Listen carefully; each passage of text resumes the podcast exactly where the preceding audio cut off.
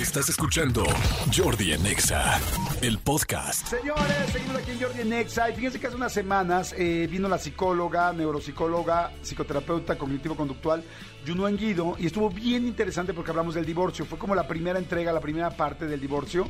Este, pero hay muchas cosas que platicar. Así es que, mi querida Junuen, ¿cómo estás? Muy feliz de que estés otra vez aquí. Yo feliz, ya sabes que me encanta venir acá contigo, me la paso súper bien y además compartimos Sí. temas de interés con el público.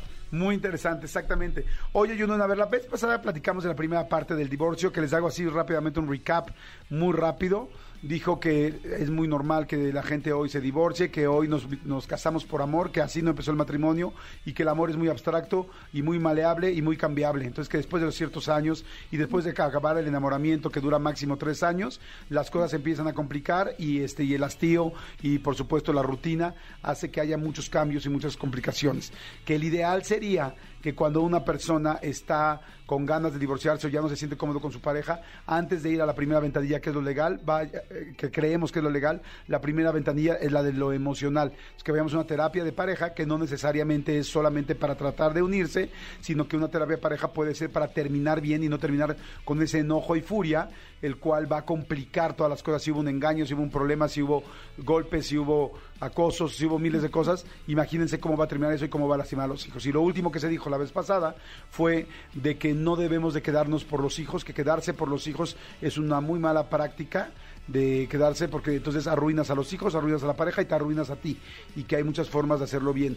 Y después de eso nos empezó a explicar acerca de los tre- de, de cómo es el duelo y la primera parte del duelo era la negación. Más o menos ahí nos quedamos. Ajá, exacto, Y negación, dolor, tristeza, que la dolor, tristeza, va tristeza. junto con el engaño. ¿Podemos arrancar otra vez de ahí? De el- Exactamente. eh, el, el duelo de divorciarse. Exactamente, bueno, para recapitular, ¿no? Recuerda, eh, en un duelo, la primera faceta que vas a vivir va a ser la negación, ¿no? Esto no me puede estar pasando a mí, ¿no? Esto eh, es que yo no pensé que me fuera a divorciar, es que yo no lo planeé así, es que yo quería un matrimonio para toda la vida, es que yo quería ver crecer a mis hijos, ¿no? Con, estar con mi esposa o con mi esposo, etcétera, hacer un proyecto de vida, estar aquí hasta el final de mis días, o sea, ese era un proyecto, ¿no? Y obviamente negar, negar, ¿no? Genera, eh, esta es la primera etapa, ¿no? O sea, entrar y negar que esto te puede estar pasando a ti. Después viene, acuérdate, una combinación de eh, la tristeza y el enojo, ¿no? Y la tristeza y el enojo, en esta escala subjetiva de la que hablamos la vez pasada, pues lo importante de acudir a terapia es que lo mantengas, ¿no? Porque es normal sentirte triste, la tristeza es una emoción normal, ¿no? Pero no es normal enfrentar esto en un proceso de depresión, que ya es algo patológico. Igual sentirte molesto, disgustado, enojado, ¿no? Es la parte adaptativa. Eso en un proceso de terapia lo podemos mantener en niveles saludables, porque no quiere decir que erradiquemos tus emociones negativas del tema. Vivir emociones negativas es algo saludable. ¿Qué no queremos en un proceso de divorcio? Llegar al siguiente nivel, que es la disforia, ¿no? Que es el... El encabronamiento. La manera elegante y... Disforia igual encabronamiento. Exacto, la manera elegante y eh, apropiada que los terapeutas utilizamos para llamarle al encabronamiento. Y después viene la furia. Esos dos son altamente peligrosos y por eso es importante que, que nos atendamos, ¿no? Ahora, ¿qué viene después, no? Después viene eh, dolor, ¿no? Que también es algo saludable de experimentar, ¿no? Hoy día en Instagram y en Facebook vemos mucha contaminación de algo que se llama positivismo tóxico, ¿no? Ay, qué interesante, cuéntame. que es esto de no, no, no, tú sé feliz y brinca todos los días y arriba burra burra, ¿no? O sea, no, ¿no? O sea, si estás pasando por un proceso de divorcio, no vas a estar hurra hurra feliz todos los días, ¿no? Brincando como el doctor Porras.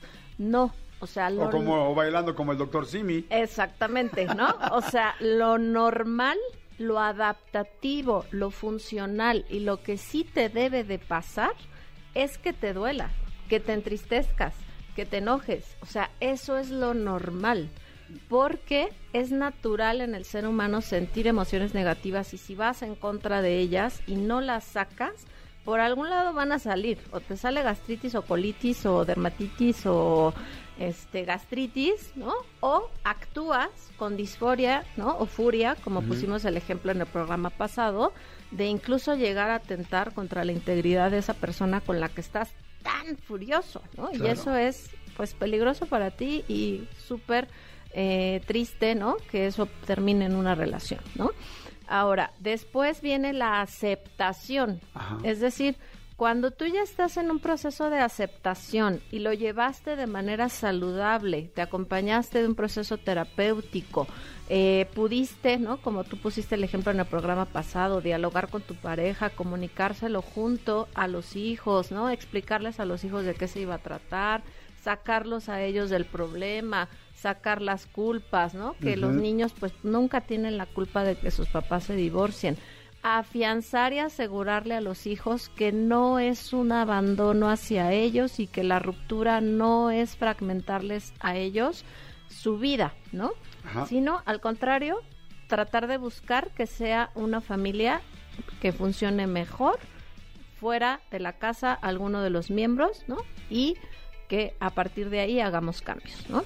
Y también cuando ya llega esta parte de aceptación incondicional, ¿no? Tú aceptas en la otra persona de la que te estés separando esas cosas por las cuales ya no estás con ella, pero ya no se las vas a reclamar porque ya trabajaste tu enojo, ya trabajaste Claro. tu las emociones que traigas ahí atrapadas, ¿no? Tu rencor, tu enojo, X, ajá.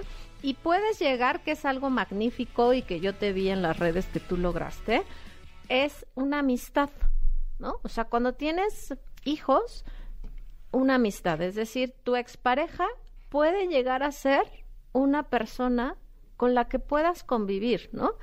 Al igual que tú, por ejemplo, puedes tener unas vacaciones, ¿no? Con tus hijos y la mamá de tus hijos.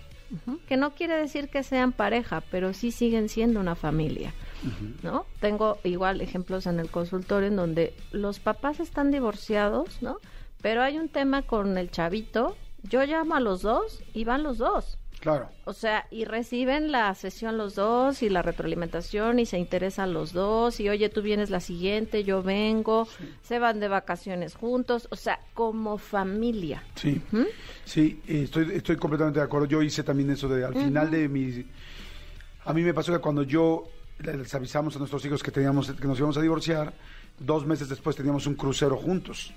Y eh, mis hijos estaban muy ilusionados y nosotros mm, dijimos, vamos a echarle ganas para que ese último viaje vayamos juntos y no sea y no quede entintado como fue solo con el papá o fue solo con la mamá, es como vamos todos juntos. O se rompió Y- la ilusión Ajá. de ese viaje, Ajá, ¿no? Que a lo mejor todos lo adquirieron con mucha ilusión, llevamos un mucho año empeño, ¿no? Espera, etcétera. ¿Y ¿no? sí fue difícil? Sí, claro que sí. nos- o sea, Exactamente. le echamos muchas ganas. Oye, eh, ¿cuán- Divorcio no es destrucción, Jordi. Yo creo que eso es algo muy importante que transmitirle a los a los radioescuchas, porque también eso es algo que traemos en el imaginario colectivo, ¿no? Pensamos que te estás divorciando, ¡Oh! ¿no? O sea, estás en una tragedia, ¿no?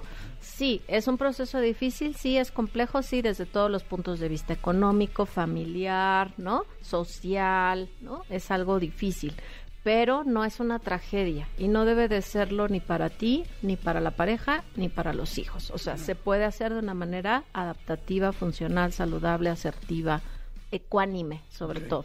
Oye, ¿cuánto tiempo dura ese eh, ese este Duelo. duelo? Ajá, más o menos, porque seguro mucha gente lo está viviendo ahorita. Más "Ya no sé o en qué estoy". menos, sí, más o menos entre uno, dos años, ¿no? Más o menos. También hay que bueno que hiciste eso. Acuérdate, primera ventanilla, la ventanilla del terapeuta, la ventanilla emocional. Pero cuando tocamos ya la ventanilla legal o lo hacemos al revés, a veces los procesos cuando tocan la ventanilla uno, que es la de los abogados, pues como se andan agarrando del chongo con la disforia versus, bueno, ver, Encabronamiento. Exacto, la disforia o la furia a todo lo que da, pues ahí el proceso se hace más complejo, ¿no? Y hay divorcios que duran cinco años, ¿no? O sea, que estás metido en el proceso legal cinco años. Entonces, ahí, pues, por no haber tocado la primera ventanilla, ya te metiste en un problema legal cinco años. Claro. El- la disforia está cinco años contigo, el rencor está cinco años contigo, la furia está cinco años contigo, y entonces ya que te, ya que estás, eh, pues en un estado emocional, ¿no? Súper complejo, entonces vas y to- tocas la ventanilla 2, ¿no? Pues ese duelo va a estar súper complicado, ¿no? Y nos va a llevar mucho más Sí. tiempo, aparte de los cinco años que ya te echaste en el proceso legal, para poder tener eh, un resultado en donde tú te sientas bien. Entonces, fíjense nada más que interesante sería hacerlo en el orden en el que lo está diciendo Junuen. O sea, verdaderamente, antes de irte a la ventanilla de legal, en serio, primero tratar de trabajar en ti, bajar las aguas, bajar el enojo para que pueda ser mejor todo eso. Entiendo que a veces no se puede porque quizá hay personas que se están amenazando con esa parte del dinero, con esa parte tal, y dices, tengo que correr aquí. Entonces ya si de plano no puedes pasarte, saltarte la ventanilla uno, nada más no, no elimines la, la, emocional. O sea, por lo menos al mismo tiempo o al mismo tiempo, exactamente, ¿no? Al mismo tiempo. Ahora, algo que es súper triste, yo te comparto, soy perito eh, certificado del Consejo de la Judicatura Federal. O sea, yo participo como perito en psicología en casos familiares en donde se están divorciando para evaluar, ¿no? O sea, qué triste, cuál de los padres es el, el, el que tiene eh, mejores capacidades y aptitudes emocionales para conservar la guarda y custodia, ¿no? Porque a veces el problema se vuelve no solamente el divorcio, sino la guarda y custodia, incluso la pérdida de la patria potestad. O sea, hay casos legales que llegan al extremo, ¿no? De, de, que tenemos que evaluar si el niño verdaderamente fue o no abusado sexualmente por el papá, ¿no? Al que se le está se le está montando ya una una acusación de violación o de abuso, ¿no? O sea, imagínate la, la furia, por eso digo, la furia es súper peligrosa porque puede arruinar la vida de muchas personas. Imagínate ir a los juzgados, porque me ha tocado estar allí, o sea, ir a los juzgados en asuntos en donde están los niños. Sí, tienen que declarar. ¿no? Tienen que declarar, ¿no? O entrar con el juez, ¿no? O ser valorados por peritos en psicología una, dos, tres, cinco, siete, diez veces, ¿no? O sea, entro yo como perito privado, entra el del tribunal, entra el del búnker, entra, o sea, el de la procuraduría. O sea, eso de verdad, si pueden evitarlo, Evítenlo a toda costa. Oye, hay mucha gente que está mandando mensajes. Perdón, te interrumpí. a decir algo? Siempre es mi recomendación, ¿no? En la medida de lo posible, no metan a los niños. Sí, por favor. Sobre todo cuando son menores de edad. Híjole, eso es complejo. A ver, eh, pueden mandar WhatsApps con preguntas 55 84 11 14 07. Dice: Hola, buen día, Jordi. Tengo, tengo ya un año de haberme separado de mi pareja, pero aún no puedo superarlo. Sé que yo pedí alejarlo y ahora no sé cómo superarlo. Tenemos dos niños y yo me quedé con uno de ellos. Lo hablamos, quedamos en un acuerdo con los niños, pero aún no lo puedo superar. ¿Qué puedo hacer? Muy buena pregunta. Ok, bueno, ahí lo que ella eh, posiblemente, él o ella, perdón, expone como no poderlo superar, muy posiblemente es emocionalmente no ha podido adaptarse a esta nueva situación, ¿no? Entonces, el dolor, ¿no? El dolor, la tristeza, el enojo, la desesperación, la angustia, todas las emociones asociadas, porque acuérdate que la vez pasada hablamos de, pues finalmente es un desprendimiento y es una pérdida de muchas cosas, ¿no? O sea, ¿qué sentí, qué se siente, ¿no? ¿Qué se siente cuando sacas tus cosas de la casa que tú compraste, ¿no? O de, de, de la decoración que tú diseñaste, se siente feo, ¿no? Entonces, ahí cuando dice ella, no lo he superado, pues bueno, bienvenida a un proceso de terapia, porque ahí te vamos a ayudar, ¿no? A adaptarte a esta nueva situación, ¿no? Ok. Dice, hola Jordi, yo tengo casi un año de que me comprometí, pero al día de hoy lo he estado alargando, tenemos problemas de peleas, él tiene niñas y a veces me siento presionada con ese tema porque no tengo tanta paciencia, pero las quiero muchísimo, pero su forma de crianza no me gusta al 100%, es demasiado protector y eso hace que no tengamos tiempo para nosotros como pareja cuando ellas están en casa y eso es lo que ha hecho que no esté al 100% segura de si quiero o no seguir el compromiso. ¿Qué, qué podría decirme la doctora? Ok, bueno, pues igual lo mismo le sugeriría que si desde este momento, ¿no? Fíjate, ella ya está comprometida, posiblemente están planeando una boda, pero ahí está la duda en medio, ¿no? Entonces hay un dicho que muy coloquial que dice, ¿no? Si dudas, no dudes, ¿no? O sea, si ya la duda, no es, exacto, si ya la duda está ahí, qué bueno que, que hablamos, que mandó este mensaje la persona, hay que eh, hablar con nuestro sentido común, ¿no? Nuestro sentido común nos dice, por aquí sí, por aquí no, por aquí me siento bien, por acá no me siento bien, estoy siendo feliz, no estoy siendo feliz si hay dos niñas, ¿no? Que son de él y a ella no le está gustando el estilo de crianza y van a entrar en matrimonio y van a vivir con estas niñas, pues imagínate toda la serie de conflictos que van a entrar. O sea, ella no va a entrar en una relación de pareja, sino va a entrar en una relación de una familia reestructurada, que ya no le está gustando como es. Entonces, ahí Sí, mejor, ante la duda, mejor el no. Y consulte su terapeuta. Exacto. Última pregunta, rapidísimo, que ya se está acabando Sí. el tiempo. Sí, hola Jordi, estoy consciente de que mi esposo no me quiere y sé que lo mejor es separarnos, pero no puedo tomar la decisión. ¿Qué me puede decir la doctora? Igual, ah, en el programa pasado hablamos de posible codependencia, ¿no? O sea, ella ya sabe, ¿no? Que su esposo no la quiere, no quiere estar con ella, pero ella está ahí. ¿Qué le está llevando a ella estar en una relación en donde lo que tiene es rechazo? ¿Qué cosas hay en ti para que estés ahí? Hay que revisarlas en un proceso de terapia para que eh, podamos también dignificar nuestro lugar, ¿no? O sea, imagínate que estamos con una persona que nos está diciendo, no te quiero, Claro. y yo me quedo ahí. Sí, no. hay, que, hay que entrar a terapia y buscar. Exactamente. ¿Cuáles son tus datos? ¿Cómo te puede, cómo se puede acercar la gente contigo? Sé que das terapias por, en línea, sé que tienes mucho contenido. Exactamente, estoy en sicyunuen@gmail, que es mi correo electrónico, se pueden contactar por ahí. SIC de psicóloga. Exacto. Otra vez, por favor. sicyunuen guido, ¿no? Eh, Yunuen, perdón, sicyunuen@gmail.com.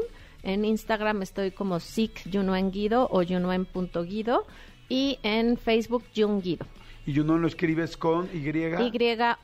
Y-U-N-U-E-N, Guido G-U-I-D-O. Perfecto. Un poquito complejo, Instagram. pero Repite bien. el Instagram porque seguro todos me empiezan a decir Ajá. otra vez, otra vez, otra vez. Sí, Sic Yunuen Guido. SIC es P-S-I-C, Ajá. Yunuen, Y-U-N-U-E-N, Guido, G-U-I-D-O. ¿no? Yunuen.guido también pueden hacer la búsqueda. Perfecto, en, este, en Instagram. Ahí Gracias. Yunuen, está interesantísimo. Escúchanos en vivo de lunes a viernes a las 10 de la mañana en Exa FM 104.9.